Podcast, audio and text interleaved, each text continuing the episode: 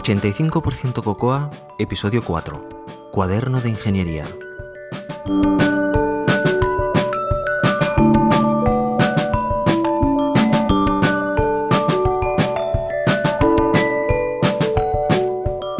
Bien, ya estamos aquí. Disculpad, eh, chicos y chicas, que esto esta semana llega un poquitín tarde, pero ha habido fiesta aquí en España el lunes y el martes y eso nos ha complicado un poquitín la semana. Hola a todos, soy José Antonio Lobato y podéis encontrar más cosas sobre mí en mi web personal josealobato.tumblr.com y también me podéis seguir en Twitter como José Alobato. Hoy os quería comentar una cosa que creo que no os he comentado, y es que este podcast soporta capítulos, o sea que está subdividido en capítulos.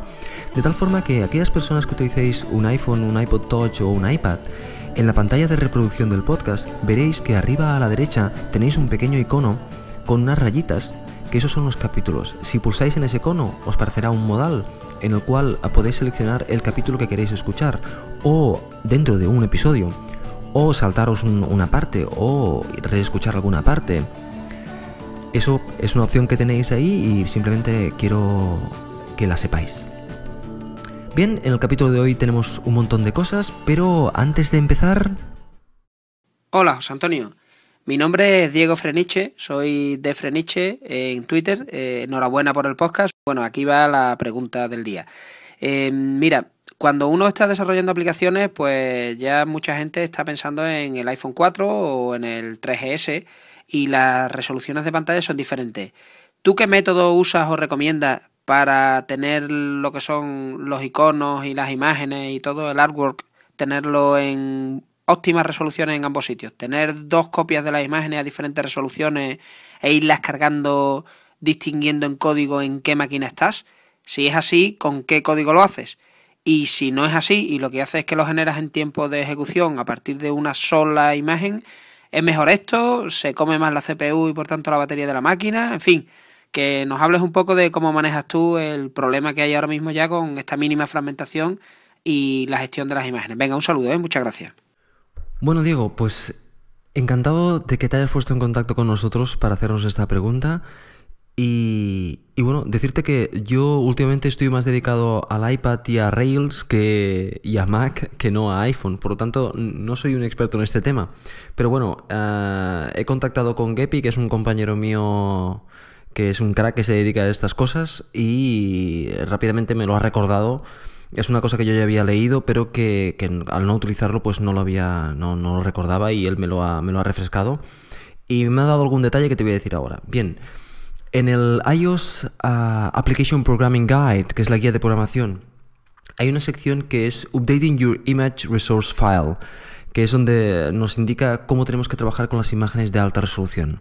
Básicamente lo que nos dice es que aparte de tener la imagen normal que tenemos ah, para nuestro iPhone de baja resolución, vamos a llamarle, vamos a tener una que le vamos a añadir al final del nombre un arroba 2x y después un modificador de dispositivo, donde podemos utilizar iPad o iPhone. El modificador de dispositivo es opcional, pero el arroba 2x es importante. ¿Por qué? Porque básicamente en tu código no tienes que cambiar nada. Y las llamadas normales que se hacen, las llamadas normales que se hacen a, por ejemplo, cargar una, un UI image o cargar el icono de la aplicación, el, ah, el, propio, el propio framework te va a cargar correctamente la que no tiene arroba 2x para, para, un iPhone de baja resolución o la que tiene arroba 2x para el, el, iPhone de alta resolución. O sea, básicamente, en cierta manera, no se tiene que hacer nada. Eso sí, tienes que proporcionar las dos imágenes, una de baja resolución y una de alta resolución. Y aquí viene la importancia de los, de, los comentarios que me ha hecho Gepi, y es que eh, parece ser que hay bastantes problemas cuando un diseñador gráfico te diseña la imagen de alta resolución y queda fantástica en el iPhone de alta resolución, pero cuando esta imagen, esa imagen la reduces a baja resolución, pues te tienes que pelear para conseguir los mismos detalles. Eh, supongo que eso es la parte mala de tener que trabajar con alta y baja resolución.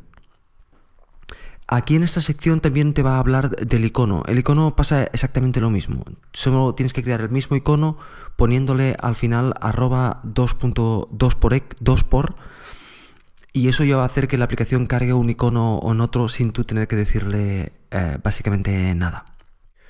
Pues nada, Diego, espero que te haya servido y si no a ti, porque ya lo sabías, a algún compañero que esté escuchando. Deciros que no solo podéis enviar preguntas, sino que podéis enviar cosas que vosotros queráis compartir, eh, cosas que vosotros sepáis que creáis que es interesante para el resto de la comunidad. Nosotros estaremos todos aquí escuchando a, a ver qué nos queréis contar.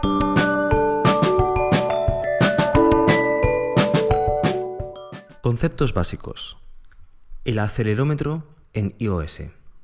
En esta sección quiero comentaros lo fácil y simple que resulta acceder a los datos del acelerómetro y un poquitín también cómo se trabajan con los datos. El acelerómetro es muy fácil de acceder, pero no tan fácil de trabajar con él. Bueno, al grano. Para acceder al acelerómetro solo tenemos que ganar acceso a una instancia del acelerómetro. El acelerómetro solo hay uno y por tanto ganamos una instancia a lo que podría ser, no sé si exactamente es un singleton, de, del acelerómetro. Y tenemos que implementar un protocolo para, poder, para que nos dé la información. Bueno, pues lo primero que vamos a hacer es que en nuestra clase, en aquella que queramos tener acceso al acelerómetro, vamos a crear una instancia de UI Accelerometer y vamos a ganar acceso utilizando UI Accelerometer.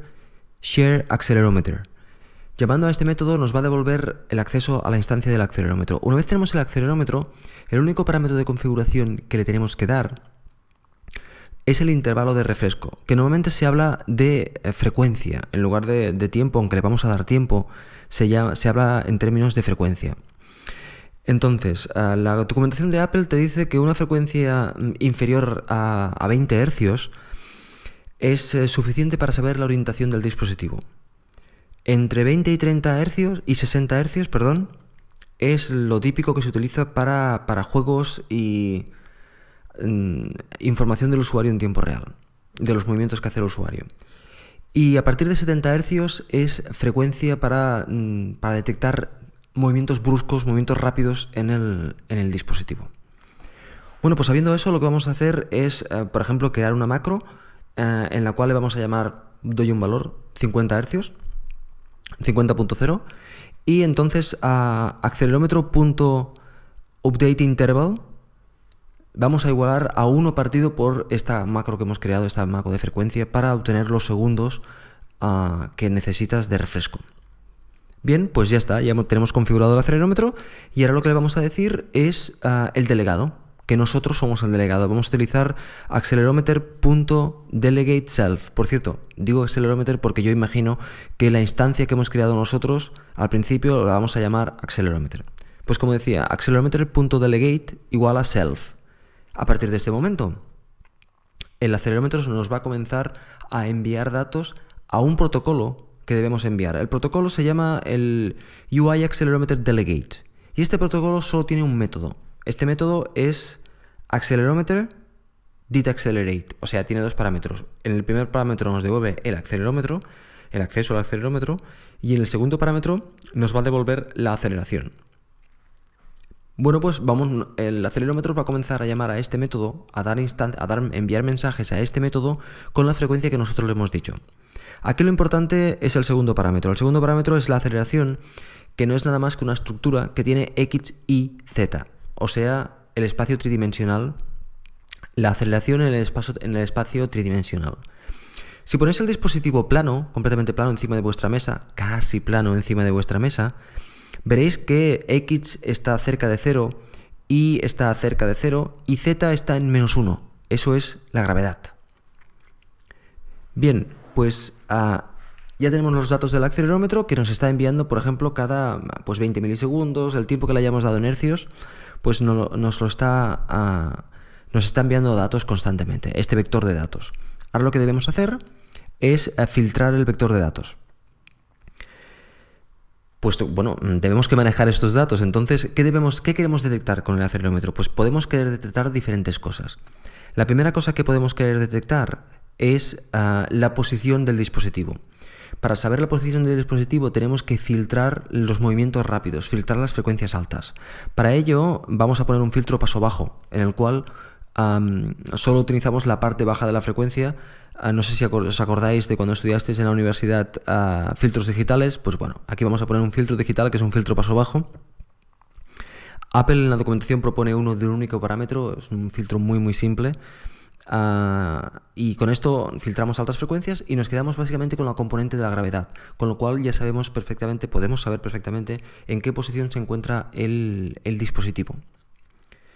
Bien, en caso de que lo que queramos saber es ah, los movimientos del dispositivo e ignorar la parte de la orientación, queremos filtrar queremos quitar la, la, parte constante, la parte baja, y quedarnos con los movimientos, la parte alta. En este caso, vamos a poner un filtro paso alto. El filtro paso alto en este caso lo vamos a implementar de una forma muy simple y es que a la aceleración que tenemos ah, en este momento le vamos a quitar lo que hemos calculado anteriormente en el filtro paso bajo. Por lo tanto es x menos el valor que nos daba para x del filtro paso bajo. Muy bien, pues ya tenemos dos formas de, ah, de utilizar los valores del acelerómetro. Uno para obtener la posición del dispositivo, o sea, la parte baja de frecuencias, y otro para obtener, obtener los movimientos del dispositivo, por lo tanto, la parte alta de frecuencia. Evidentemente, vosotros estáis recibiendo los datos, por lo tanto, podéis implementar el filtro que os plazca y hacer lo que, os, lo que queráis con ellos. Lo único que os he comentado es exactamente la, propuesta simple de Apple para obtener los datos. Hay una, advertencia que lo notaréis automáticamente cuando utilicéis eh, el acelerómetro y es lo tremendamente sensible que es veréis que detecta, bueno, que es, muy, muy sensible. Por lo tanto, los filtros son más que necesarios. No puedes, básicamente no puedes trabajar con los datos a pelo, tal como vienen, sino son necesarios un, filtraje de estos datos. Finalmente, para parar el acelerómetro, si queremos dejar de recibir las, informaciones periódicas del, del, acelerómetro, lo único que tenemos que hacer es poner el delegate a nil. Eso informa al sistema de que no queremos ya ser delegados del, acelerómetro y por lo tanto dejamos automáticamente de recibir, de recibir notificaciones. Hay otras formas de utilizar el acelerómetro o de utilizar las partes del acelerómetro, por ejemplo con Core Motion, otras formas que podéis encontrar en la documentación. De hecho, hay un documento que está muy bien que es el Eleven Handling Guide for iOS, el, manejo de eventos para la guía de manejo de eventos para, para, iOS, donde vais a encontrar una sección de Motion Events y aquí vais a encontrar eh, diferentes maneras de utilizar eh, el acelerómetro. Una de ellas es la que yo os acabo de contar.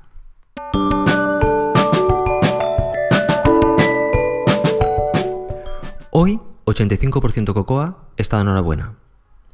Dejadme que os lo explique. Unos, unos episodios atrás os comenté que nuestro podcast no tenía ningún sponsor, pero que si en algún momento en el tiempo teníamos sponsor, antes de hablar de cualquier producto sponsorizado, yo os lo iba a informar, os lo iba a notificar. Bueno, pues eso ha llegado. Magwell España se ha puesto en contacto con nosotros para ayudarnos a encontrar más, más audiencia y por lo tanto hacer nuestra comunidad de desarrolladores aún mejor. Yo personalmente me puse muy contento, de hecho estoy muy contento de que Macworld España sea nuestro sponsor por dos motivos básicamente. El primero es porque yo soy lector de Macworld y eso evidentemente me satisface. Y el segundo es porque mi opinión es que Macworld España hace que nuestra comunidad ah, de usuarios Mac sea una comunidad de mayor calidad. Porque nos aporta unos contenidos profesionales em, que a mí me encanta leer y me encanta tener como referencia. De hecho, os quería contar lo que me ha pasado en los últimos meses. Un par de meses atrás, tres creo,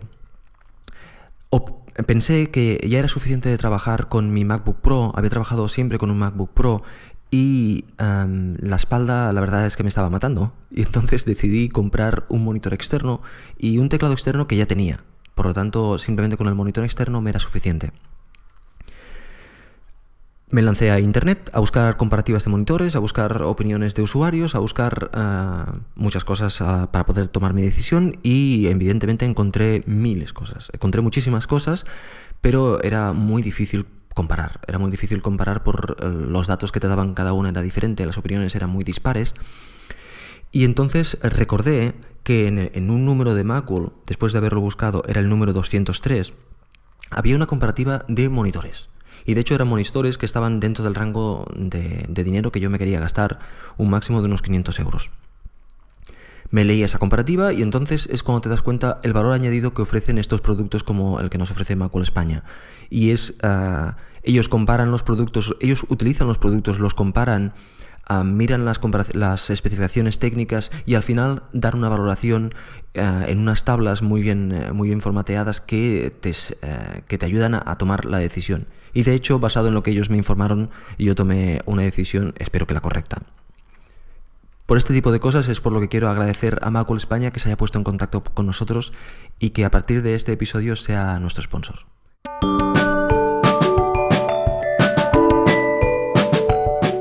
Con clase, NS Operation. Seguramente en algunos de vuestros desarrollos uh, en iOS y posiblemente en Mac también, ¿Os ha pasado alguna vez de que un proceso que tenéis que hacer uh, ocupa mucho, mucha CPU y bloquea la interfaz gráfico, por ejemplo? Eso es muy común en, el iPhone, en iOS, cuando queremos bajar datos de un servidor al arrancar la aplicación, por ejemplo, y por lo tanto tenemos ahí el spinning wheel dando vueltas, indicándole al usuario de que nuestra aplicación está haciendo algo y no está colgada, para que básicamente no la cierra. Bueno, pues hay otras maneras de hacer eso. Y yo lo que os quiero comentar es una posible solución a eso utilizando NSOperation. El problemática, la problemática aquí, el problema que queremos solucionar es una tarea uh, que necesita tiempo de proceso, ya sea uh, que necesita mucho procesador o que necesita simplemente conexión exterior y por tanto tiempos de espera y va a tardar X segundos en, en acabar su, su labor. Por lo tanto, lo que queremos hacer es apartarla del medio para poder hacer otras cosas mientras. Para ello vamos a lanzar otro hilo. Y como os decía, para ello vamos a utilizar NSOperation. Trabajar con NSOperation es la forma más fácil de crear hilos, es muy simple. Y eso se hace de la siguiente forma. Lo primero que vamos a hacer es crear un objeto nuestro, crear una clase nuestra que le vamos a llamar, en mi caso le he llamado por ejemplo Server Sync Operation. Y este Server Sync Operation va a heredar de NSOperation. El hecho de heredar de NSOperation lo va a convertir en una clase especial y que soporta multihilos. Pero además, debemos en, el cuerpo de la implementación de, nuestro NS Operation, debemos poner un main. Sabéis que el programa principal en el main.m.c creo que es, de, de Cocoa, main.m de Cocoa, ah, tenemos, ah, es donde arrancamos ah, la Cocoa, donde arrancamos el framework. Bueno, pues aquí vamos a trabajar en otro hilo y por lo tanto también tenemos necesitamos un main. Pues simplemente en la, implementación de nuestro NS Operation vamos a poner un main y dentro de este main vamos a poner nuestro código, el código que queremos ejecutar. Siempre pensando y teniendo cuidado que estamos en otro hilo, por lo tanto no puedes utilizar según qué cosas. A partir de este momento, todo lo que quieras utilizar tienes que verificar que sea thread safe, o sea que soporte multihilos en caso de que vayáis a pasarlo de un lugar para otro. Siempre es mejor simplemente evitar el pasar cosas de un lugar para otro y cuando al final tenemos que pasar algo, pues verificar cuál es la mejor manera hacerlo, de hacerlo. Bien, pues ya tenemos nuestro Server Sync Operation que hereda de NS Operation. Y en el main y en métodos asociados dentro de esa, implementación hemos puesto todo nuestro código que necesitamos que se haga en, por detrás. Entonces tenemos que ejecutar este código. En nuestro caso, aunque lo queremos al principio, no tiene por qué ser así, puede ser en cualquier momento en la aplicación, lo vamos a poner en Application Definite Launch dentro de la Application Delegate. O sea, cuando la aplicación, cuando el framework Coco ha acabado de arrancar, nos llama este método para notificarnos de que ya puede comenzar a ejecutar código de usuario. Y por lo tanto, aquí es donde vamos a, llamar a, esta, a este hilo, a arrancar este hilo. Bueno, para arrancar el hilo, deberemos crear una instancia de NS. En verdad podemos lanzar tantos hilos como queramos, metiéndolos, tantas operaciones como queramos, metiéndolos en, una cola de, operaciones que se llama NS Operation Queue. Bueno, pues lo que vamos a hacer es generar una instancia de la NS Operation Queue y también generar una instancia de nuestro objeto, el Server Sync Operation que hemos creado. Y finalmente al, al Operation Queue que hemos creado, a la instancia que hemos creado, le vamos a hacer un add operation y le vamos a parar, pasar nuestra instancia de nuestro server sync operation. Esta acción hace ya que arranque la ejecución en, cuanto haya procesador, que arranque la ejecución de, del, de, nuestro, de nuestro método. Bien, pues nuestro método está corriendo. Quiero recordaros una cosa que posiblemente hablaremos en otro episodio, y es que tener en cuenta la memoria. Resulta que en nuestro hilo principal tenemos un, un auto-release pool, que es eh, todos aquellos objetos, la manera en la cual trabajamos con la memoria es aquellos objetos que son auto-release, es, este auto-release pool se va a encargar de ir liberándolo. Bueno, pues en el hilo que acabáis de crear mm, no tenéis eso. Y entonces lo que tenemos que hacer es, si vemos que tenemos algún bucle que vamos a estar ahí generando ah, memoria, y necesitamos un, un, auto-release pool, tenemos que crearlo nosotros a mano. Eso lo hablaremos en otro, en otro, en otro episodio cuando hablemos de memoria. Bien, pues ya tenemos nuestro hilo paralelo funcionando, ejecutándose, y ahora lo que necesitamos es ah, la información de vuelta. O sea, cuando el hilo acabe, el hilo principal ah, necesita saber que el hilo hijo acabado, podríamos decir, para refrescar la interfaz gráfico, por ejemplo. Bueno, eso lo podemos hacer de varias formas. Ah, podemos, desde el hilo paralelo, lanzar una notificación al principal, o podemos, desde el hilo paralelo, ejecutar directamente un método del hilo principal. Eso lo podemos hacer con perform selector o main thread. Le pasamos al selector y le podemos pasar más parámetros, podéis mirar una documentación. Con este método lo que estamos haciendo es ejecutar desde nuestro, desde nuestro hijo, desde nuestro hilo, estamos ejecutando un método en el, en el, en el, en el padre.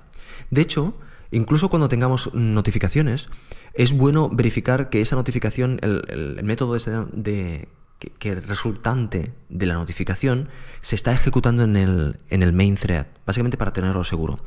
Hay un método que pertenece al, objeto, un método de clase que pertenece al objeto NSThread que se llama isInMainThread in, main thread y este método lo que va a hacer es verificar, decirnos si estamos en el main thread o no para estar seguros de si lo que estamos ejecutando está en el main thread o no.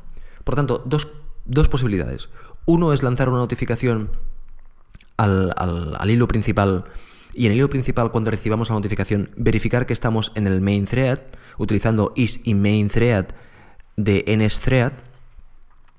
Ese sería un posible método. Otro posible método es directamente desde desde el método hijo, perform selector in main thread y lanzar el método. Entonces simplemente le estamos diciendo uh, ejecuta este método en, el thread principal y, y ya está. Seguramente, evidentemente, no seguramente, seguro. Hay muchos otros métodos y muchas otras metodologías. Pero esta es, esta es una posibilidad. Bueno, pues simplemente haciendo un sumario, hemos creado un objeto uh, NSOperation con su main y dentro del código que queremos ejecutar. En el, en el application delegate hemos creado una instancia de NSOperation queue, le hemos añadido nuestra instancia de NSOperation, con lo cual ya está ejecutando. Y finalmente, cuando ha acabado nuestra operación, utilizando uno de los dos métodos que, que os he dicho, estamos notificando al, thread principal de que el thread hijo ya ha acabado y por lo tanto que ya puede hacer lo que deba, lo que deba hacer con los datos porque los datos ya estarán preparados. A la hora de pasar los datos, ya lo hablaremos si algún día hablamos de core, de data, por ejemplo, tenemos que tener cuidado de que los datos que pasamos de un thread a otro sean thread safe o que tengamos métodos que nos hagan este puente correctamente. Bien, pues solo deciros que esta es la manera más fácil o más simple de tener hilos eh, en paralelo para hacer ejecuciones. Evidentemente, tanto OS X como iOS proporcionan ah, infinidad de, métodos, infinidad de, posibilidades para, trabajar con, hilos y para trabajar con, bueno, concurrentemente. Pero esta es, es, una muy simple que nos puede solucionar algunos de los problemas más simples que tenemos. En problemas más complejos tendremos que buscar soluciones más complejas, evidentemente.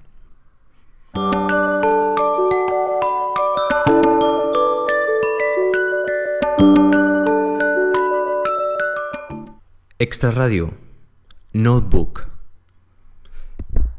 Evidentemente podéis llamarle libreta, cuaderno de notas o lo que queráis. Yo toda mi vida le he llamado notebook y voy a seguir llamándole notebook. Cuando al principio de dedicarme a esto de la programación me leí un montón de libros asociados a los procesos de software, desde el Personal Software Process, Team Software Process y muchos otros, hubo una cosa que me llamó la atención y es una explicación que daba en un libro de varios capítulos de cómo mantener una libreta correcta, cómo mantener un notebook. Y durante me he dado cuenta que, y vosotros lo habréis oído, que en algunos de mis comentarios hago referencia al, notebook. Y entonces eh, quiero simplemente informaros de cómo yo llevo un notebook y cómo yo aprendí a llevar un notebook y desde entonces pasé del caos de una libreta que contenía mil cosas a una libreta bien estructurada, de hecho no una libreta, una serie de libretas muy bien estructuradas que me sirven como referencias y a las cuales voy eh, muy a menudo a buscar cosas. Bueno, pues eh, comenzaremos diciendo que un notebook es, una libreta, ¿de acuerdo? Y que tenéis que ir a buscar una libreta que os guste. No es una libreta cualquiera que la primera que encontréis por casa, sino una libreta en la cual os dé placer escribir, os venga de gusto escribir y os venga de gusto llevarla en la, en la cartera que llevéis, en la mochila o donde la llevéis, ah, pero que, es una cosa que vais a llevar siempre con vosotros y que junto con el portátil y que, es muy importante. Por lo tanto, una libreta que os vaya bien. Yo, por ejemplo, utilizo las libretas Moleskine. Hay unas ah, que son flexibles, que se los venden en paquetes de tres y me encantan, simplemente me encantan. Yo utilizo la de rayas. Y después un par de bolis. Y no unos bolis cualquiera, unos bolis que cuando vosotros los veáis os dé ganas de escribir con ellos, que os gusten esos bolis, que disfrutéis escribiendo con esos bolis. Por tanto, vais a una tienda donde haya bolígrafos y elegís aquellos bolis que más os gusten. Ah, y que sean evidentemente siempre cómodos de, escribir y no sean los más caros de la tienda. bueno, pues una vez ya tenéis las herramientas básicas, que es la libreta y el, y el boli, Os tenéis que marcar unas reglas, unas reglas que vais a seguir siempre, y estas reglas tienen que ser prácticas. Yo las reglas que aprendí son las siguientes. Lo primero es que numeréis eh, vuestras libretas, comenzando por el número 0 o 1, depende de si sois eh, de C o de MATLAB, no, 0 o 1, simplemente comenzar por, por el número que queráis, y a medida que vayáis acabando la libreta, las siguientes las vais incrementando, y así. Evidentemente pongáis vuestro nombre y dirección para si la perdéis, porque es vuestro un, un documento importante vuestro, en la portada o en la primera página, donde vosotros lo queráis. Más reglas, comenzando por el índice. Vamos a dejar cuatro páginas al principio vacías, que son el índice, y le vamos a nombrar como, lo vamos a llamar como índice. A, a partir de la cuarta página es cuando comenzamos nuestras notas mm, de lo que sea. Vamos a seguir hablando del índice. Ah, e, el índice contiene lo siguiente. Cada una de las entradas del índice es una línea en la cual tiene la página, la fecha y el título de la entrada que estamos haciendo en nuestra libreta. Si por casualidad en, en, algún momento acabáramos con estas cuatro páginas, porque hemos hecho muchas entradas y nuestra libreta tiene muchas páginas, no pasa nada. En la última entrada ponemos índice continúa en la página que sea y os vais a esa página, dejáis dos páginas o tres en blanco y ese es la continuación de vuestro índice. Eso está muy bien porque te da la flexibilidad de, no te importe poner entradas tantas como quieras en el índice porque si te, acaba, si te se acaba el índice vas a saltar a otra página y todo está bien ordenadito y perfectamente eh, contemplado. Bien, esto respecto al índice. Respecto a las páginas ah, de notas, cada entrada ah, tiene que estar en una página independiente y siempre dejando un poquitín de espacio al final para notas que vamos a hacer a posteriori. Muchas veces yo vuelvo a, un, tema que escribí en ese momento y por algún motivo he aprendido más respecto a ese tema y añado alguna anotación que, considero interesante. Por lo tanto, siempre es dejar un trocito para, para, anotaciones a, a posteriori. Yo siempre las páginas completas, quiero decir que no hago entradas intermedias sino hago entradas que me ocupen toda una página. Y el resto que sobra de la página lo dejo para posibles anotaciones en el futuro. Y además no intento ahorrar páginas. Yo escribo y grande, hago dibujos, tomo notas, hago todo lo que sea necesario. Es importante ser abierto y flexible con tu notebook. Cada entrada está arriba de todo, de, la página que, hemos comenzado, y en la entrada vamos a poner simplemente la fecha y el título. Las páginas del notebook las vamos a ir numerando a medida que vamos avanzando. O sea, no hace falta que el primer día os pongáis y numeréis todas las páginas. Si lo queréis hacer, lo podéis hacer, no hay problema. Pero yo lo que hago es eh, simplemente cuando abro una nueva página, esta es la página de la siguiente, les pongo el número consecutivo y ya está. Bueno, pues eso es básicamente las entradas. Pero tenemos que tener en cuenta otra cosa, y es la parte de atrás del notebook. En sentido contrario a cómo se arranca nuevamente un notebook, es donde yo pongo lo que yo llamo las referencias rápidas. Por ejemplo, si yo tomo notas acerca de los, las teclas rápidas de algún software, por tanto es una nota de referencia, eso no lo pongo como una entrada normal en el notebook, sino que comienzo por detrás. Comienzo por una página por detrás y pongo teclas rápidas de TextMate y tomo las notas de las teclas rápidas de TextMate. O sea, comienzo esto no se contempla en el índice porque no llego a tener más de 3, 4 o 5 páginas de ese estilo, pero me sirve para siempre que busco estas cosas que voy a buscar constantemente, están ahí como, como acceso rápido. Cuando evidentemente el, vas avanzando tomando notas y te encuentras con, con, con lo que has escrito en sentido contrario, es el momento en el, en el cual cambiamos de notebook y comenzamos otro notebook y este lo archivamos en, nuestro archivo de notebooks, allí donde queremos en nuestra oficina. Bien, y finalmente, la pregunta posiblemente más importante, ¿y para qué utilizamos el notebook? Bueno, para lo que vosotros queráis. Yo os puedo decir para qué lo utilizo yo.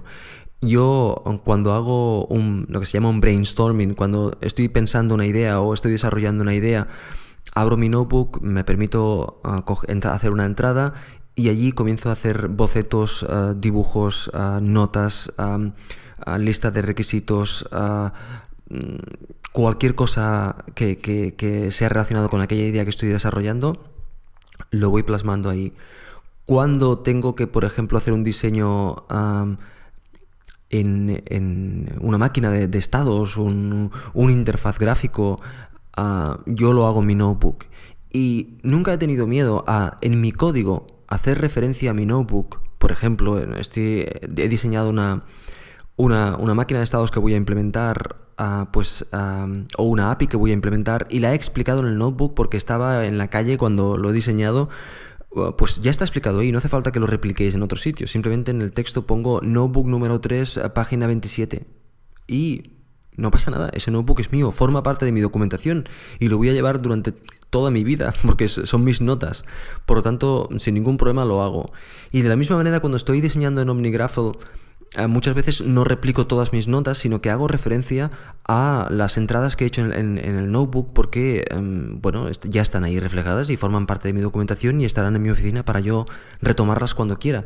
Por lo tanto, mm, muchas veces me tomo la licencia de no tener que reescribir las cosas varias veces y utilizo el notebook como una parte muy importante de mi desarrollo y de hecho, el notebook va siempre conmigo. Eh, ahora mm, también va junto con el iPad, pero eh, antes solo iba el notebook siempre conmigo y el portátil algunas veces y ahora es el notebook y, el iPad. Bueno, pues esto es eh, lo que os quería contar desde el punto de vista del notebook y espero que os sea útil.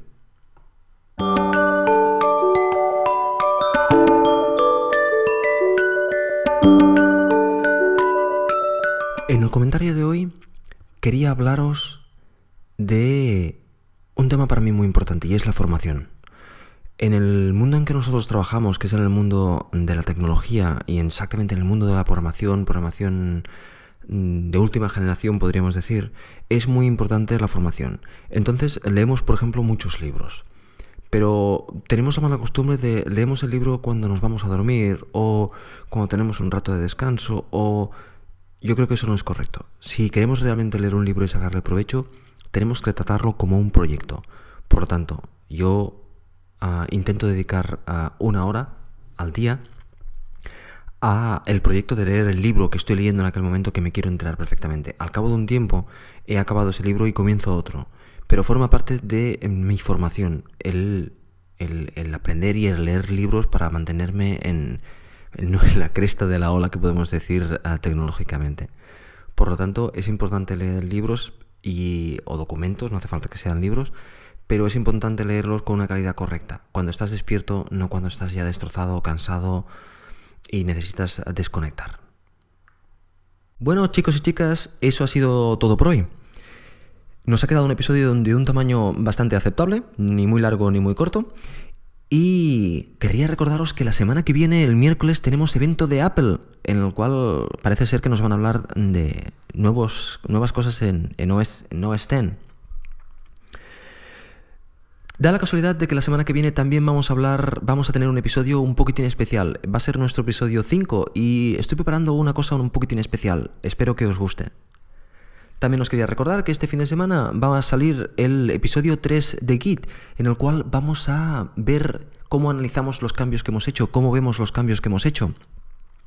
Y como siempre va a ir acompañado de un vídeo demostrativo que, podéis ver gráficamente lo que está pasando. Bueno, ya sabéis que podéis contactar con nosotros y enviarnos a comentarios vuestras revisiones del último software que habéis probado o cualquier otra cosa que queráis interesante a 85%cocoa.gmail.com Evidentemente todo en letras. Y podéis visitar también nuestra página web en http 85%cocoa.tumblr.com Un saludo, que paséis buen fin de semana y ya sabéis, a seguir corriendo.